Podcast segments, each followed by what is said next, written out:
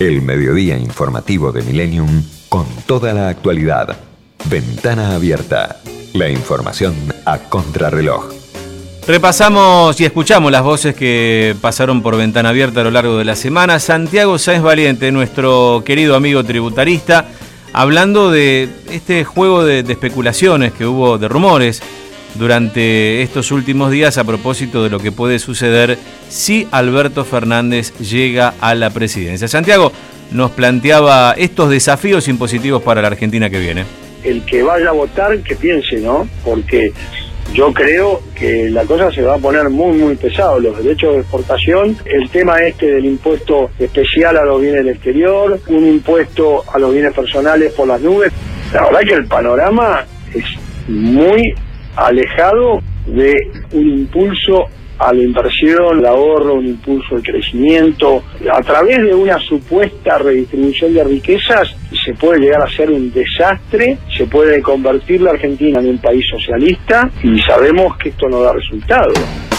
Una muy buena charla tuvimos con Facundo Sorosa, director de comunicaciones de Carrefour, y es la hora silenciosa que realizan, un espacio que recrean eh, durante algunos días de la semana para que justamente las tiendas de, Carrefour eh, bajen la intensidad del ruido, de las luces, que no haya música, eh, especialmente pensando en aquellas personas con trastornos del espectro autista. Justamente en la charla que tuvimos con Pablo Hellman en la semana con Facundo Sorosa nos dio detalles de esta iniciativa de la firma Carrefour. Lo que estamos haciendo desde Carrefour en nuestros 88 hipermercados tiene que ver con esto, con la hora silenciosa. Es la oportunidad que le estamos dando a la gente con trastorno del espectro autista de poder acercarse a Carrefour, ¿no? Es gente que tiene por ahí poca tolerancia a los ruidos, a la música, a las luces altas, todas cosas que por ahí nosotros tenemos muy incorporados a la hora de hacer una compra, pero que ellos lo sufren mucho.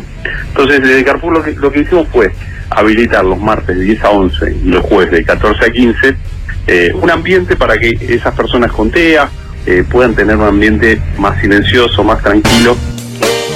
Y también entrevistamos en la semana a Pablo Alanís, es el candidato a intendente de Florencio Varela, y charlamos con él por varios motivos. Uno de ellos es que Florencio Varela fue el lugar del reencuentro entre Vidal y Macri. ¿eh? No se veían desde la campaña de las PASO, volvieron a encontrarse la gobernadora y el presidente luego de mucha especulación sobre esto de esconder a Mauricio Macri en la campaña electoral. Y bueno, aprovechamos también para consultarlo a Laní sobre este desafío ¿no? de la campaña en la provincia de Buenos Aires para el oficialismo, luego de los números contundentes a favor del frente opositor frente de todos. Lo hacemos de la misma manera siempre, que es estando cerca de, cada vecino. Supuesto que, que, hoy los temas económicos salen y nos lo comentan y nosotros también lo vivimos, pero que hay un presidente que se está ocupando, se tomaron un montón de medidas que van en el, en el camino de dar respuesta a todos los temas eh, económicos. En particular, a mí lo que me mueve es que, que Florencio Varela sea parte de ese cambio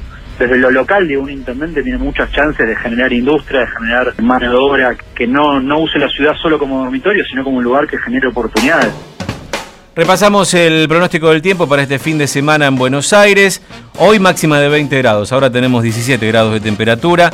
Viene un lindo fin de semana de primavera-verano con máxima de 23 el sábado, mínima 13. Y el domingo máxima de 29, ahí al filo de los 30 de máxima con 15 de mínima. Todo va a cambiar la semana que viene, ya el lunes con nubosidad en aumento, la probabilidad de lluvias y también tormentas que pueden extenderse hasta el martes. El martes incluso la mínima será de 13 grados con máxima de 17. La próxima semana va a tener sol, pero recién a partir del miércoles.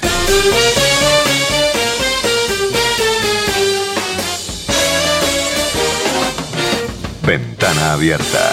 Tiempo y espacio para la información en FM Millennium. Ventana abierta. De lunes a viernes de 12 a 14.